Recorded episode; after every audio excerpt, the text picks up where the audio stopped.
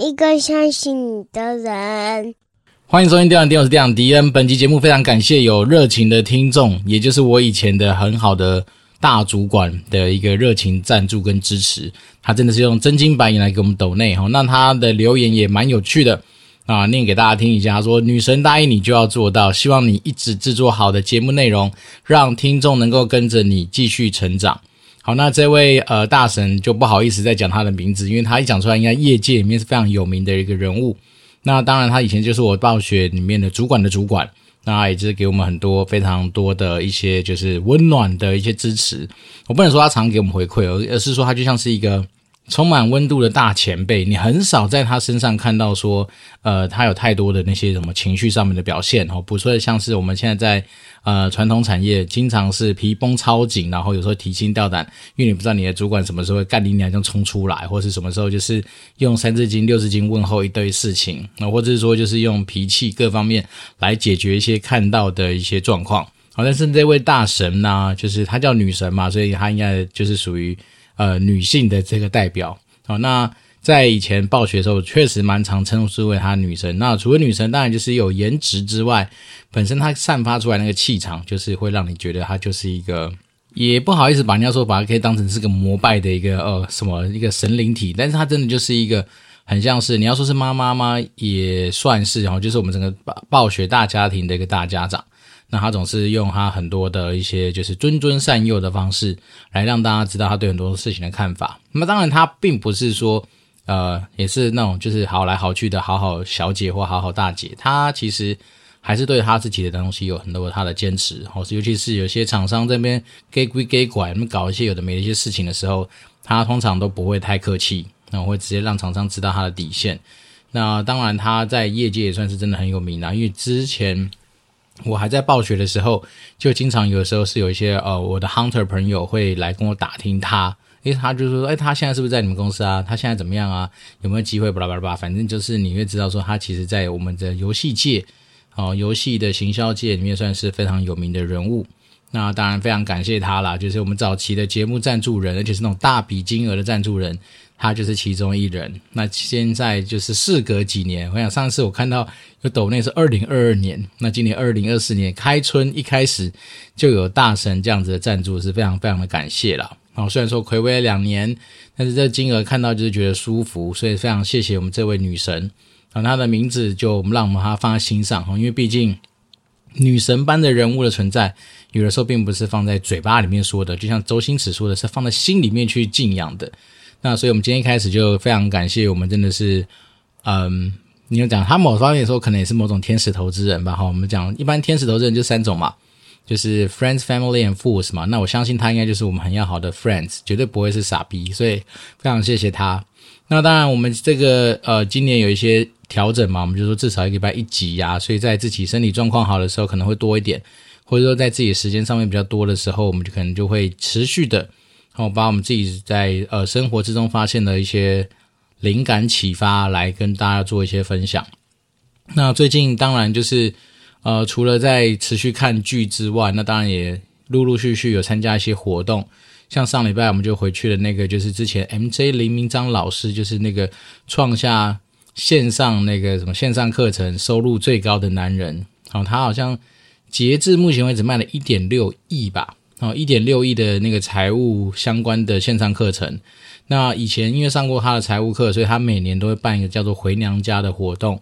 那也算是运气好啦。那我们就是莫名其妙的也参加了七年，他办了七届，我就回去了七次。那这东西你就会发现说，当你今天默默的做一件事情做久了，你反而变成一种小小的成就。因为那天在活动之中。那也有主持人帮我们 Q 起来嘛，说，诶，我们才办了七届，就有人参加七次，那刚好我就是运气比较好的其中一员。那当然还有说我是一个手速非常快的男人，是因为以前的回娘家活动名额非常有限哦，所以通常在他都是定在那个双十一当天的中午十二点，所以每次一开始的时候你就感觉好像那种报名链接跟那个抢演唱会链接差不多哦，大概都是在两分钟之内定胜负。尤其是他们中间那时候还加了一堆什么验证码的机制，所以增加了很多的紧张刺激的感觉。那以前当然就是拼手速啦。那运气非常好的情况之下，就是连续有几年就是这样一直持续参加。那当然，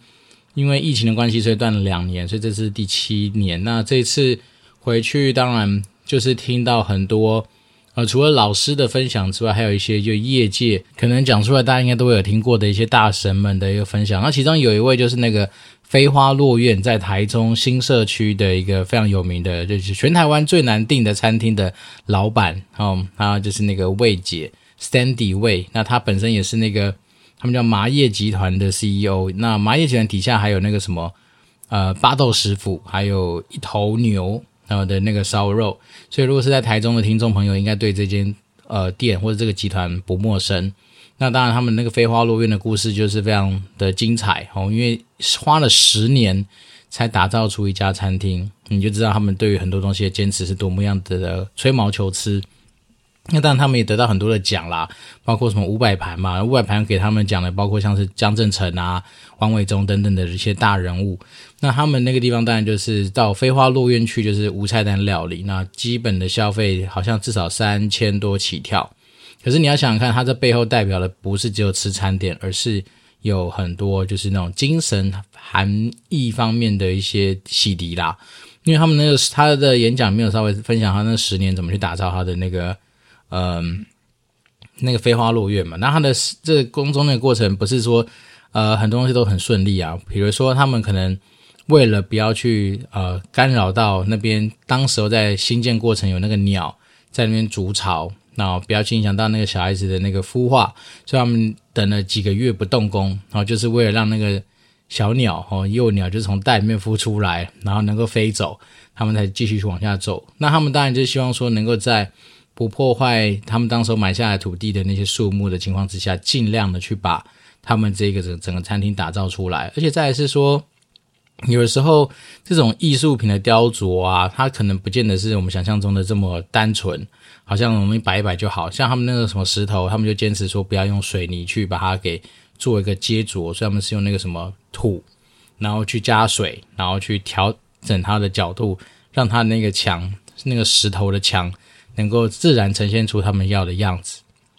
那在上面的木头也是都不用什么钉子嘛，就是用那种就是非常传统的工法哦，榫接的做法去做。所以他有很多他的坚持跟他们的一些想法来去打造这个艺术品。所以他们说真的是花了十年才把这个餐厅给盖完。哦，那听到他这些故事之后，就会觉得说，对啊，其实我们自己在生活之中，很多时候其实你就是要去坚持某一些。你可能希望达到的目标，好，因为像这一位呃魏姐在分享的时候，她就明白讲说，其实他们当时候也就是这样的一个念头，说希望能够打造一个他这辈子都会觉得很想要去完成的一个这样子的一个餐厅，好，因为他毕竟在餐饮业很久了嘛，所以他那时候当然就义无反顾的去啊朝他这个梦想去实现。那梦想这东西，就像我们前常跟大家聊的，就是说我们自己在整个人生的旅途上面的追求。就是你自己要先知道你想往哪里去嘛。那回到几年前，那时候在职涯营队上面，也有一些大神一直敲大家说，你要去找到你自己的北极星。不管是那个呃 App Work 林之晨嘛，就像那个台湾台湾大哥大的那个总经理林之晨，那时候他在他的演讲上面也明白讲说，我们其实就是要非常清楚的知道自己的北极星在哪里，所以你才会往那个方向去走。那类似的概念，在那个什么嗯辉瑞，好，好像辉瑞的那个。亚太区总经理那个叶树秋学姐，她那时候在分享的时候，她也讲到一样的概念，就是说，我们都是要去寻找自己的北极星。那所以变是说，在我们自己，也许有些听众哈，可能已经大概四五十岁了，那都没关系。反正你只要在还没有走到你人生的尽头之前，其实你都可以静下心来，稍微去想一想，说到底我们自己呃，不管是努力了大半辈子，或者说还有很大半辈子要去努力的话，那你的北极星到底在哪边？那对我来讲，其实也不会跟大家分享啊，就是说我们毕竟不并不是一个什么富二代或是什么样子的一个呃生活很了得金汤匙出身的人。那我只能说非常感谢我爸妈啦，齁，因为再怎么说我们就是在一个非常健全成长的环境下面去长大，所以当然我的一些想法可能也许跟那种富二代身上所背的压力不太不一样。但是我们也不到那种非常悲催，是说，呃，今天好像是一个在社会非常底层去打转辛苦的那种比较弱势的家庭。那但是我们说，对我自己来讲，我的北极星其实一直来都是为了这个家庭去做一个付出啊。那可能跟自己是巨蟹座，也许有这么一点点关系。但是这些东西就是会让你更知道说，你今天在做很多东西的取舍的时候，你的北极星在前面，那你怎么样去做很多东西的排序？好像我自己是觉得说，呃，我们所有的工作的努力的终点就是为了这个家庭嘛。所以当然，如果说有些东西只要不是牺牲掉这个家庭太多的话，那大家都可以妥协或者是去做一些协调。但如果说假设今天的东西它一定会抵触到家庭的和谐或者家庭的一些状况的话，那很抱歉，我真的还是只能够以家庭为主。好，举例而言，比如说像我们那时候，嗯，在承接就是要在泰国盖工厂这个专案的时候，其实我有。语重心长的跟我老板去做了深度的沟通，我有跟他聊到说，其实因为我自己现在的家庭的一个状况，比如说我小孩子两个很小，我很难就是放着我老婆一打二，然后就去一个算是不管是短期外派或怎么样的状况，我会比较难。这边是说我跟他谈是说，呃，如果需要我出差的话，哦，可能一个礼拜应该是 OK，可是如果说你今天要超过这样的时间，我可能就会比较困难。所以我会把这东西放在是非常前面的一个东西，在一开始还没有接这专案的时候就拿出来讨论。对，那当然这东西就是就是我的坚持嘛，因为我觉得说不管是怎么样工作，嗯，到哪里其实都有可能找得到呃需要我们的地方。但是家人哦或者我们自己的家庭来说的话，其实就是。非我不可嘛，因为毕竟小孩子是我们自己做出来的，那他们就只跟你就是有自呃自身的血亲关系嘛，所以便是说有些东西还是要知道那些取舍。那当然我知道这东西就是回到每个人人生观或者是价值观的不同，因为有些人他就是可以在呃可接受或是说可被协调的方式下面，也许他是短暂的牺牲哦，家庭相处的时间，但是全力冲刺。他们的所谓的呃人生的一些财富啊，或者人生的一些事业上面努力，因为有些人是把那种什么延迟享乐当成是他们很重要的一件呃操作方式嘛。好，比如说他会觉得说，我们拼个五年十年，好，也许小孩子已经大了没关系，但是至少我们接下来的生活会非常优渥。对，但是对我来讲，我自己是蛮早就有一个体会是说，当然一方面这也是跟我老婆协调出来的结果，就是说。我们都知道，小孩子成长其实就一次啊。好，哪怕是未来你真的拿了呃，真的非常多的钱，其实也换不回他们成长中间的过程。所以，当然对我来讲，我就会觉得是说，如果可以的话，当然在自己可呃还有可以讨论，或是还有可以努力的空间下，当然就是优先把我们在乎的东西排上去。所以，一样的观念分享给我们听众，就是说，你其实，在不管你的职业在做一些选择，或者说在你的职业的发展的路上去做一些都的选择的时候，其实。都是一些取舍，那取舍之余，你也还是要知道说，你到底是为了什么东西而去往那个方向去走。那这东西当然就呼应一下，就是我们这次回去那个回娘家的活动，主要就是他们叫做什么英雄之旅嘛。那英雄之旅，它就是因为刚好 MJ 林明章老师又推出了两本书，好，那两本书的概念大概就是跟大家讲说，我们在人生上面怎么走，你要去设定好你的模样。就你想要变成什么样的样子的人，好，那在那个过程，你可能就会经历过一些取舍的阶段，你可能会产生一些力量的阶段，你可能会有什么样子的一些呃能量去支撑你往你要的模样去走。那其实呢都是过程啊。那我觉得其实重要真的就是常人家讲的说以终为始嘛。那这个东西应用在很多层面都受用哦，包括说我们今天三快四十岁的人，你可以想想，你可能什么时候要退休，也许是四十五岁，也许是五十岁都 OK。那至少你可以先想想说，也许像我们就明白了跟大家讲说，我希望在我自己达到呃我的被动收入户头有那有可能多少三千万好了，好，我们那时候有算过嘛，是三千万，只要能够达到这三千万的时候，我就可以毅然决然的，就是让我自己相对比较自由。所谓相对比较自由，就是说我并没有说放弃我主动收入的部分啊，但是在主动收入的选择上面，我就可以更加的有底气，更加的弹性，而不是说我现在必须要靠着。呃，一定要在哪里得到这个主动收入这件事情来去支撑我的所有经济的一个基础，所以我自己就是设定这样的目标。那至于几岁会达到，其实我也不敢奢望啦，因为我觉得有些东西就是你只能说尽量布局好，那不要让时间这件事情来成为一个最大的一个呃催手吧。为什么是这样说？因为假设我今天设定。好，比较比较现实一点。好，假设我今天跟大家自己讲说，好，我我现在还没四十，但我四十一岁的时候，我的被动收入户头要三千万，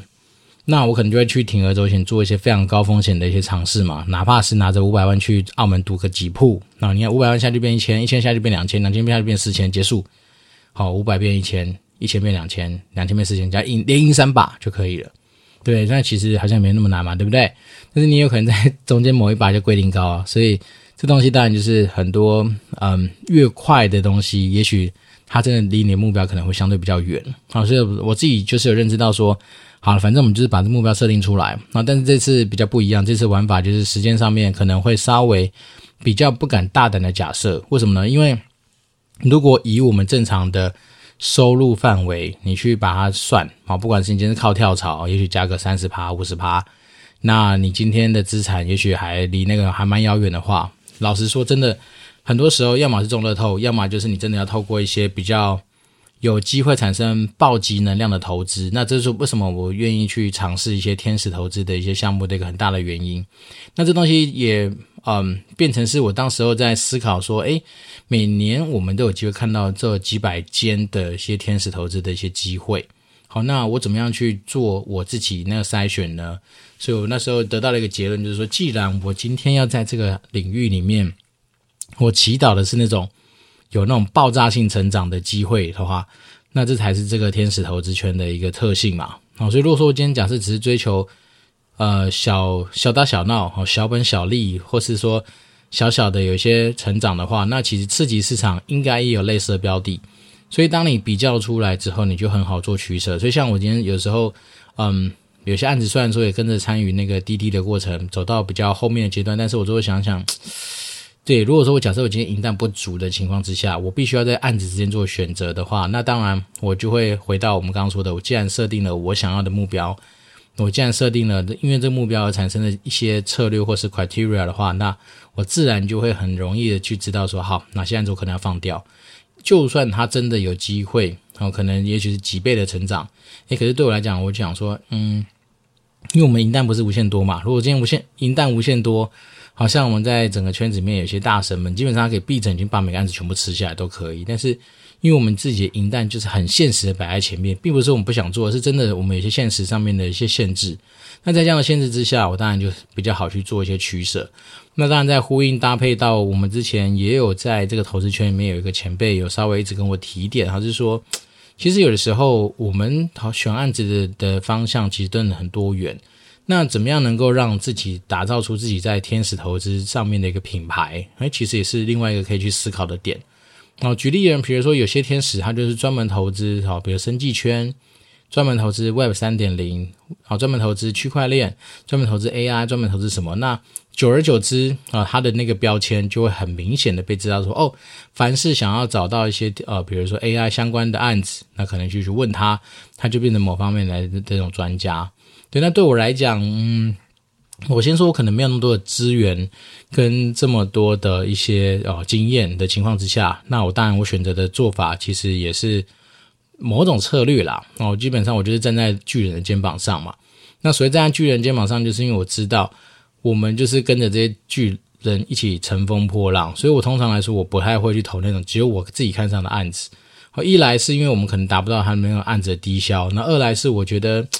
我很没有那么敢相信自己的一些呃野性直觉或者投资的一些灵灵灵敏度，所以我当然还是以站在很多巨人的肩膀上为主。那当然站在巨人肩膀上面，还是会有那种大案子、小案子啊。所以我慢慢就是站在巨人肩膀上之外，也去寻找一些我个人觉得可能比较能够想见它的爆发力的一些案子。那这样久而久之也变成自己的一个品牌。那这一切的一切还是回到我们刚初最初的目标，就是。